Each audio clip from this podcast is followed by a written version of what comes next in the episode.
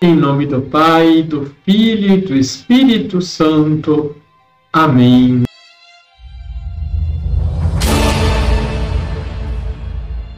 Olá, tudo bem com você?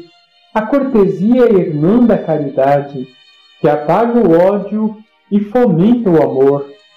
São Francisco de Assis. Não se esqueça de deixar o seu like e se inscrever em nosso canal. Liturgia, Liturgia diária. Em João, capítulo 16, versículos de 23 a 28, Jesus nos dá testemunho do amor do Pai por nós. Eis o que ele nos diz no versículo 27. Pois o próprio Pai vos ama, porque vós me amastes e acreditastes que eu vim da parte do Pai. Isso nos mostra como somos importantes aos olhos de Deus ele foi capaz de enviar o seu Filho e, em comunhão com a vontade do Pai, deu sua vida por nós, pela nossa salvação.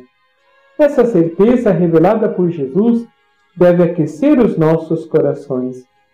Muitas vezes as pessoas que estão à nossa volta, começando pelos nossos próprios pais, não nos deixam claro esse amor por nós.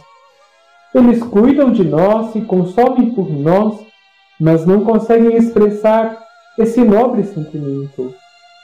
Não é raro encontrar corações feridos de filhos que não sentiram o amor do pai. Tais atitudes não significam que não o amasse. Antes devotava esse amor o trabalho exagerado. Faltava, porém, o afeto, o sentimento expresso, um eu te amo, um abraço, um gesto de carinho e dar atenção. Jesus nos revela que o Pai nos ama. Por isso, como filhos muito amados, podemos nos dirigir ao Pai em nome de Jesus e pedir com confiança. O que podemos pedir? Dinheiro, felicidade, prosperidade? Devemos pedir por primeiro que se faça a vontade de Deus em nossas vidas se assim o fizermos, nossa alegria será completa. Versículo 24. Que pai que ama o seu filho lhe desejará o mal ou lhe fará sofrer? Se passamos por provações, não significa que ele nos deixou de amar, mas antes disso, que ele está nos permitindo sermos melhores. Não é reconfortante quando, depois de uma experiência de dor e sofrimento, nos tornamos mais maduros e começamos a enxergar a vida com um outro olhar?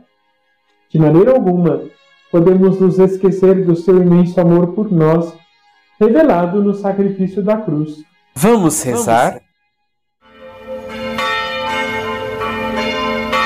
Senhor, que estás à direita do Pai, mas sem você tirar do meio de nós, vós bem conheceis as dificuldades de cada época bem como de cada pessoa. Concedei, pois, à vossa Igreja a sabedoria para mostrar o caminho e nos revelar a verdade do vosso coração. Que nunca nos afastemos do vosso amor e misericórdia. Assim seja. Abençoe-vos o Deus Todo-Poderoso, Pai, Filho e Espírito Santo. Amém.